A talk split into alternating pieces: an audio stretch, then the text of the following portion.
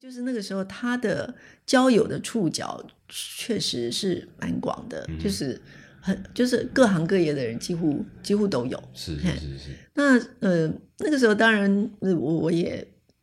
只有几岁而已啦，所以很多事情我也不是了解的那么清楚。但是后来再回过头去看，尤其是开始嗯去梳理一些那个年代的一些呃历史的时候。就会发现，哎，奇怪，这个这位先生不是曾经在嗯，我们我们家我们家呃对客厅里面出现过，或或者是或者是甚至于就是说，我们或者我们也去过。清大有纹路，是梅园建筑系神兽，还是土地公呢？其实清华大学校园内的宝藏不止如此。现在就让清大有文路 Podcast 为您揭开清华大学文路馆的神秘面纱吧！听众朋友，大家好，欢迎收听清华大学文物馆 Podcast。本集的空中说展览的题目是从历史文件中看见时代，展望烽火尺牍一九四九的战争记忆特展。没有错，我们这一档呃，清华大学过去在文物馆呃举办了一场烽火尺度一九四九年的一个战争记忆的展览，非常开心的能够延续这样的一个档展览，来到我们台北的政治大学，在今年度的三月十七号到今年度的五月十二号，在政治大学的达贤图书馆二楼的一个特展中心的。展示区的一个展览，所以既然我们又谈到烽火尺牍，谈到一九四九，那我们今天这位来宾，他的背景也非常特别，他等于是其实跟这样在这样的环境当中长大的。那我们今天这位来宾是台湾知名的传播学者，那同时过去也是政治大学传播学院新闻学系的教授汪琦老师。那我们欢迎汪琦老师来跟听众朋友打声招呼。大家好，主持人好。是，哎，汪老师，我非常好奇，因为呃，我们那回来到谈烽火尺度这样展览，因为标题是一个战火当中的一些书信，那我们就很好奇，因为您的家族其实跟整个一九四九来台湾是非常有关系的，那你可不可以跟呃观众朋友分享一下，在你从小的记忆以来，就是呃，你们家当时候从呃中国来到台湾的这一段记忆当中，你还记得什么样的故事？？OK，我呢，其实如果是论一九四九的经历的话，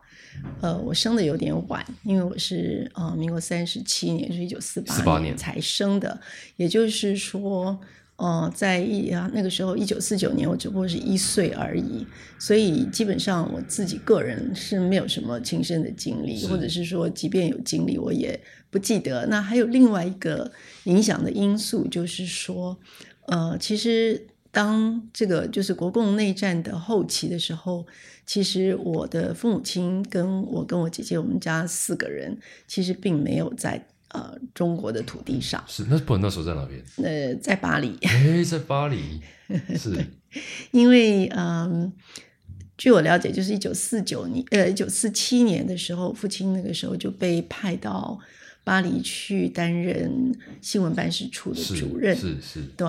所以整个那段时间，就是国共内战后半期，他都不在。嗯哼，就是我，我应该说我们都不在，我们都不在在中国。对。但恩宁的父亲汪公济先生那时候是台湾算是很常派派驻在国外的一个外交事务的一个一个官员。那呃，当时候呃。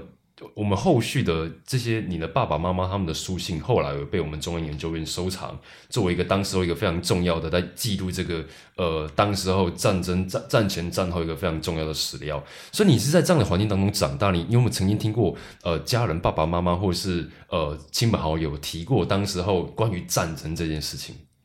关于战争的记忆，他们是会谈到，嗯嗯嗯。包括鬼故事，鬼故事也有，对，这相信相信一定有哎，还不止一则。对我父亲跟母亲都有一些经历，但是呢，就是说，如果要非常呃仔细的去讲说一九四九年啊，就是我说的那段时间，他们不在大陆，就是我们不在大陆，所以那一段是他比较不会有记忆的。但是前面，比方说。抗战的时候是，反而是国共内战的那一块，他们比较少，他们的记忆比较少，是前面抗战那一段，他们就很很有记忆。因为我们这次烽火使读所展出的一些书信，其实有多多少少跟抗战那个时候的一些书信的往来有关系。所以，那能不能跟我们听众，因为有听我们听众朋友有些年年纪可能不是比较新的一辈，所以我想战争对于很多新一代的台湾人而言，其实是非常遥远的事情。那老师，你刚提过说家人曾经跟你提过抗战这个事情，那抗战有什么样的一个故事可以跟听众朋友分享吗？对我，我想我自己的，嗯，就是我现在，因为我现在七十几岁了，那我回去看我母父母亲跟我讲的那时候他们的一些经历，我自己觉得最最特别的是，嗯，我母亲在抗战开始之前吧，没有多久，就是因为她的妹妹结婚，是，所以她就带了我姐姐就到上海去了，然后呢。呃，战争就爆发了。那然后后来我的父亲呢，就一路就跟着国民政府就转战到，最后是转战到重庆。是，所以我父亲跟母亲就分开了。那分开了一段时间之后呢，我记得那个时候就是我母亲决定她要去找我父亲。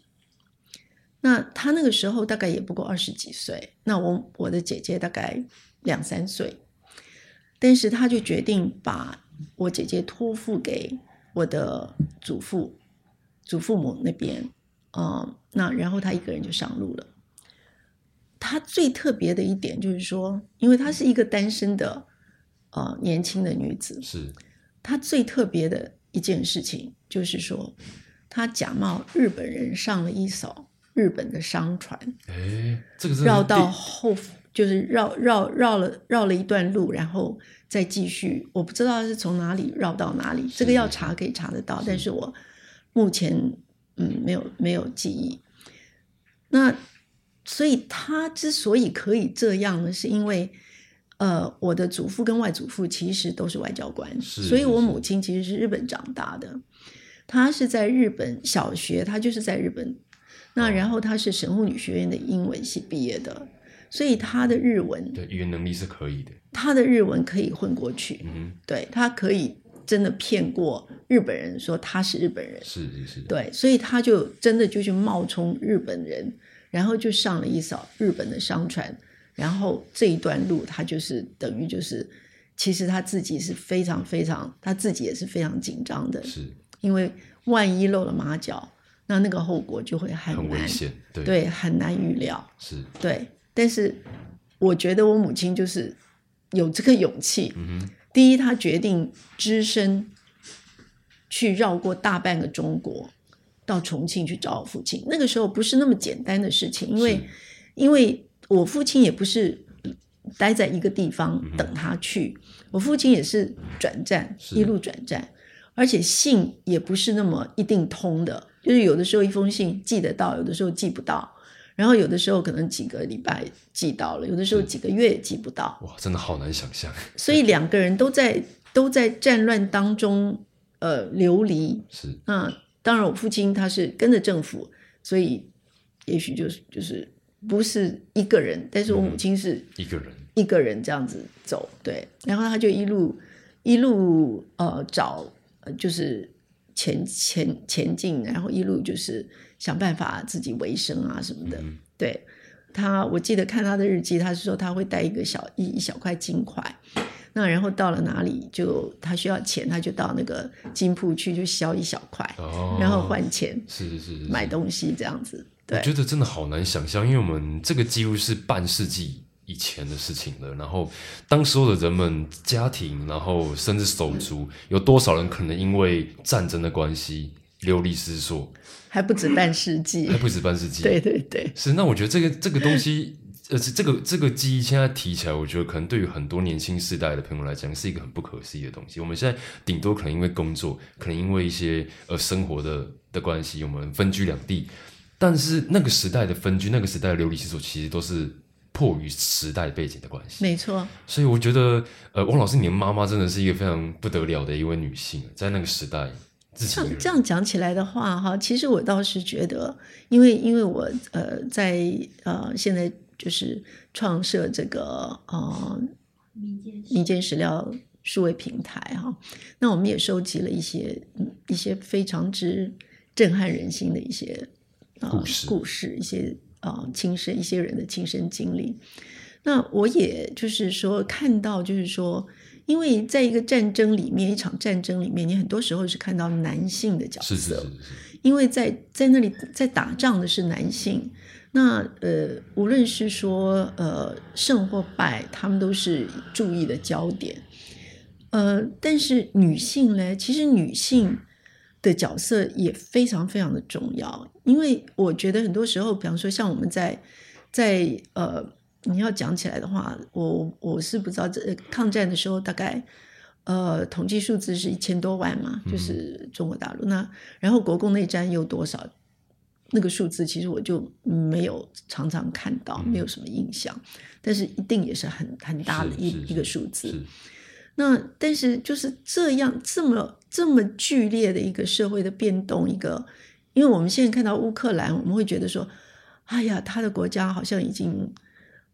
就就是哎呀被毁坏的，很很严重了。但是你要看一下说他打了多久啊？嗯俄国跟乌克兰打了一年多，对，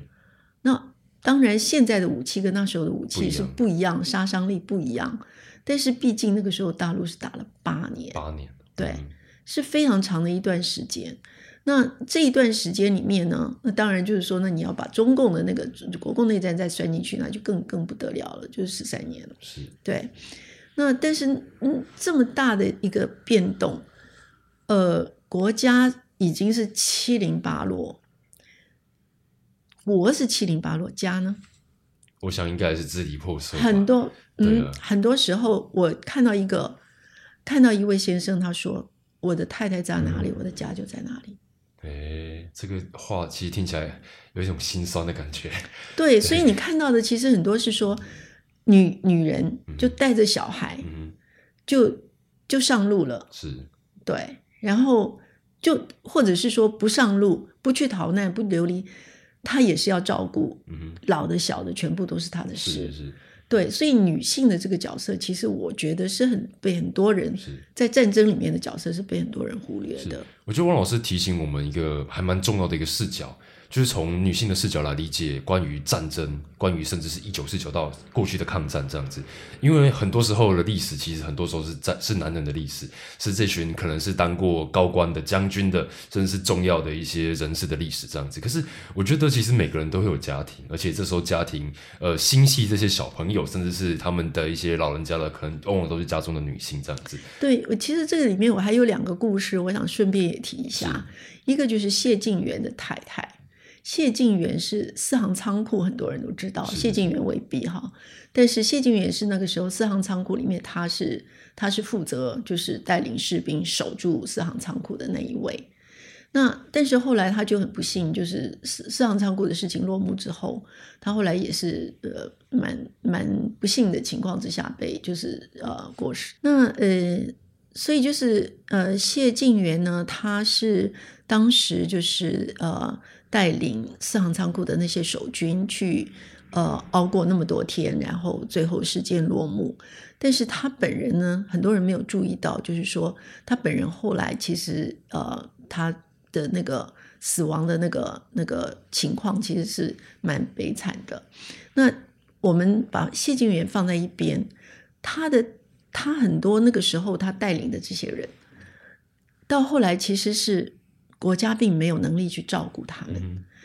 是谁去照顾他呢？是谢晋元的太太。嗯，等于是谢晋元的遗孀，他自己的先生也已经被杀了，但是他尽他的力气去照顾这些当年他的先生所带领的人，嗯他们的家属去照顾他们。哇，这好伟大哦。然后还有一位，我觉得也是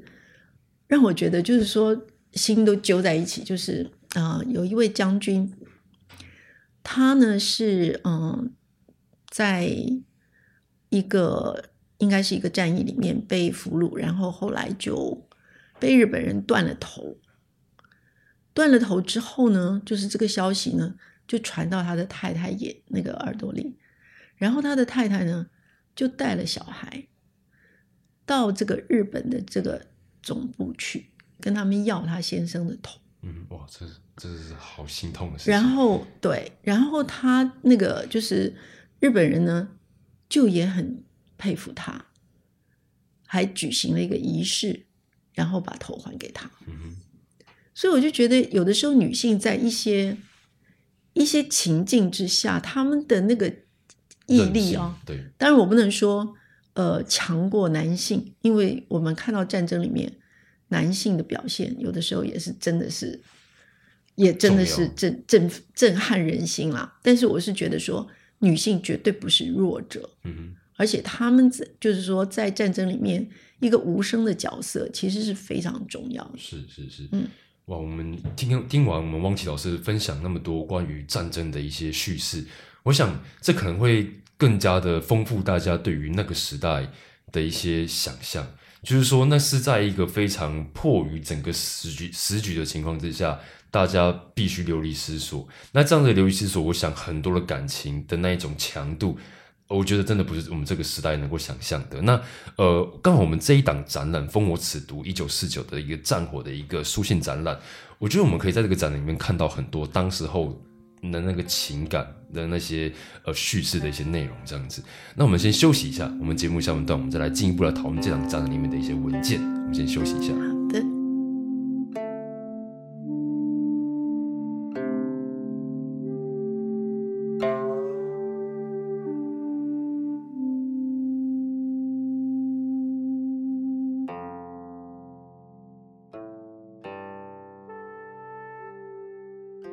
感谢听众朋友回到我们清大有文物空中说展的那个节目。那我们这个节目非常开心哦，这一集邀请到我们的传播学者汪琦老师。那上半段其实谈了非常多呃关于战争那种流离失所那种情感，非常复杂的情感。那我下半段我想要来呃跟老师聊聊，可能就跟你自己的成长背景比较有关系，因为当时候您的父母亲跟着国民政府来台湾，差不多就是一九五零年代之后，然后当时候你们居住在呃金门街这个地方，那听说当时候来来往在你们家来来往往都是整个台湾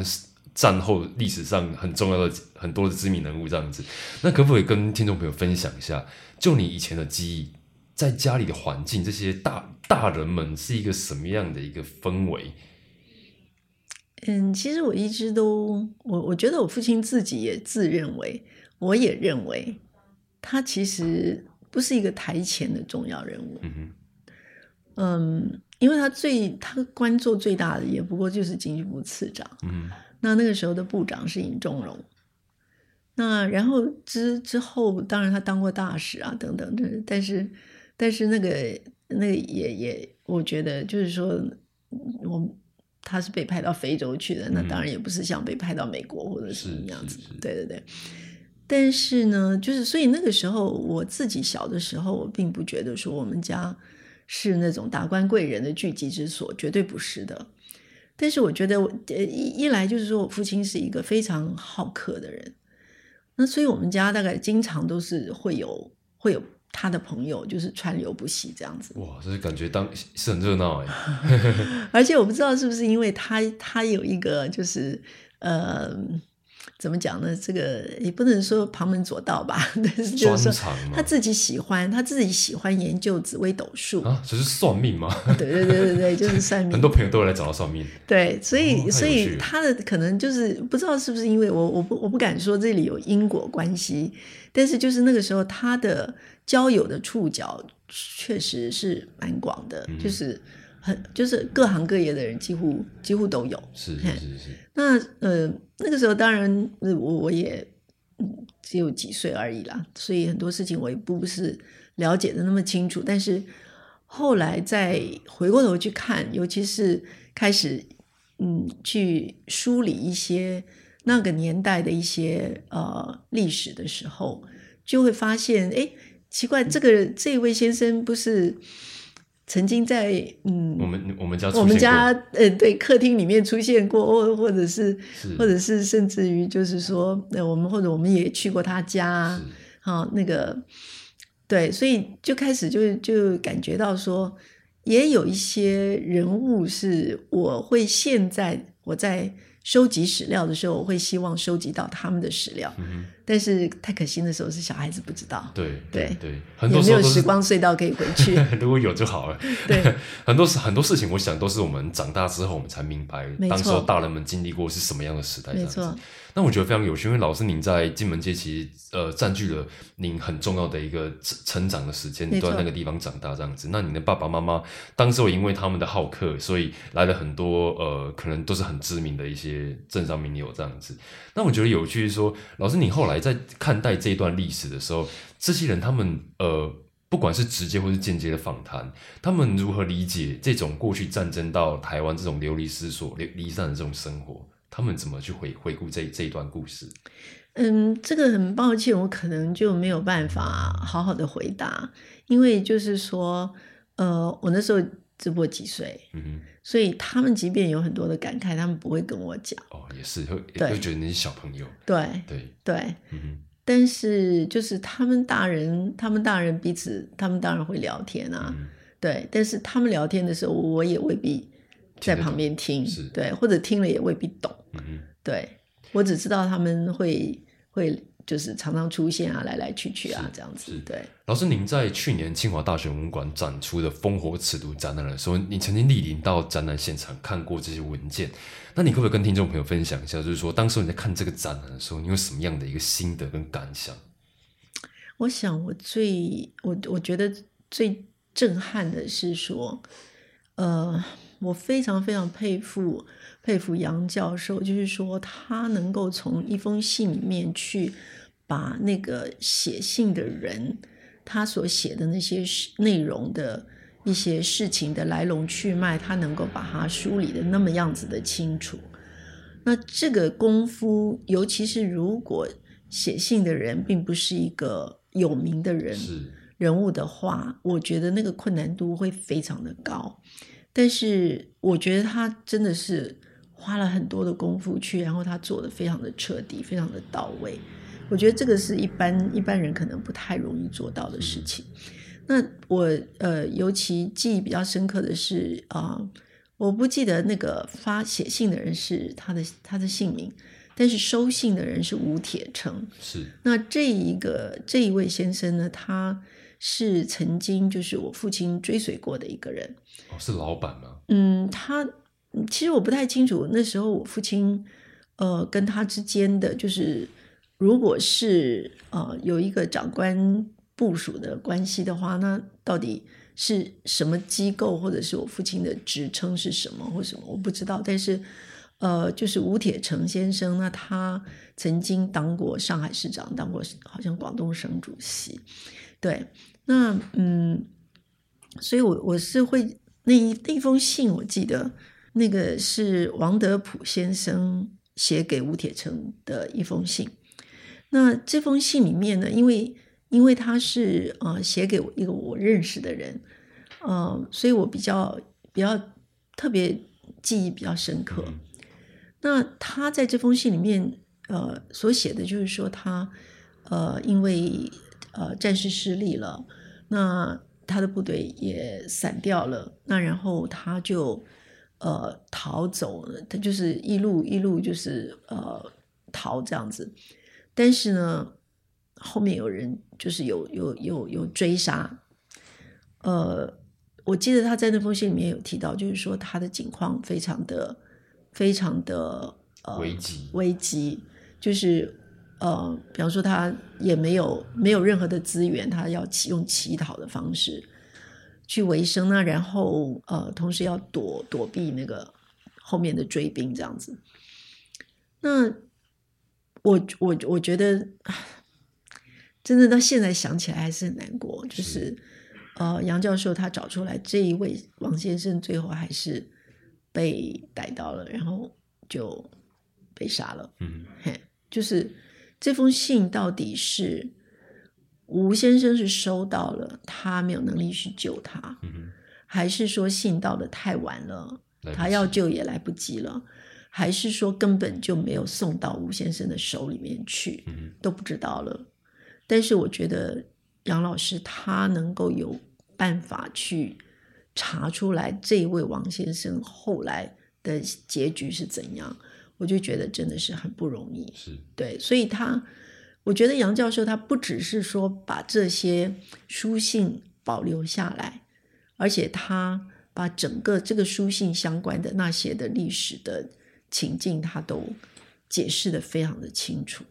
对，我想这应该就是一档策展的一个一门功夫。嗯如何在这么大庞大且繁琐的书信资料里面，我们抽丝剥茧出一个跟时代对话的一个窗口？而且我觉得，我有文物存在的时候，我们才能透过文物去讲更多的故事，这样子。所以当时老师你来看这档展览的时候，哇，我真的没有想到，因为其实每个人观展的观感的心得不一样，但没想到老师你观展的心得那么的沉重。那那除了这一档这档这这件展览作品之外，其实整个展览有没有其他给予你什么样的一个想法或是感想？这样子，我我觉得基本上就是呃，其实它强化了我原先的一个想法，是就是说，呃，我去设这个民间史料数位平台，其实最主要的原因也是我看到很多这些老的书信啊、日记啊、证件这些东西，就随着人的过世而就把它全部通通都烧掉或者是丢掉了。那我觉得真的是非常非常的可惜，就是因为呃那个年代是一个非常之混乱的一个年代。那混乱得来呢，就是说很多这些呃本来是应该官方，就是比方政府或者是一些大的这个机构，他有能力去收集的那些记录，那些呃呃或者是一些统计数字啊，或什么。其实是没有的，因为就是说，嗯，大家都处在一个生存交关的一个状况之下，的时代，对，就是很多这些事情根本就顾不到了。那即便有，有的时候也是也是散失了，或者是被烧掉了，或怎样这样。所以我觉得民间还留下来这些东西，真的应该好好把它保留起来。是是是，对，那所以，呃，杨老师他写，就是说他已经不是，因为我想到这件事情是大概六七年以前，那我也是到去年开始我才着手去做这个平台的事情，但是杨老师不是，他几十年前他就已经开始收集了，所以他有这样的眼光，而且他愿意付出这么多，不只是他的时间，还有他的金钱，是，对。没错，这个也很厉害，因为一个教授并不是那么有钱的，那他收集的这些信件里面，所以他说有的时候也会被太太念，对，所以但是他就非常的坚持，就是一路这样走来，是是，是然后他愿意就是说整个都捐出来，嗯就他不是藏，他他不要藏私这样子，我想这样的一档展览的策划，我觉得它能够去探讨可能跟这块岛屿更多过去呃的一些历史，跟过去更多人物的故事这样子。那么其实这一集节目非常开心能够邀请我们的传播学者，我们的汪琪老师来分享那么多我自己听完我觉得非常的感动、感有感触的故事这样子。因为我们也很期待说这档过去在清大文物馆的一个烽火尺度展览，那我们在今年度的三月十七号到五月十号，我们来到政治大学之后。会有什么样的一些展览的一些新的发酵出来，这样子。那当然也欢迎更多的听众朋友能够邀请你们的亲朋好友一起来看看这档展览，甚至是可能家里的长辈曾经走过这段历史的长辈，我们来看看这档展览，或许他们就会跟你讲更多的故事，这样子。就像今天汪琦老师跟我们分享的这样子。对，那我们再次的谢谢汪琦老师。那老师，你跟听众朋友说声再见吧。好，再见，谢谢主持人。好，谢谢王琦老师。那也期期待各位都是走进我们政治大学来看这档烽火尺度展览的那一个人。那我们下次空中见，拜拜。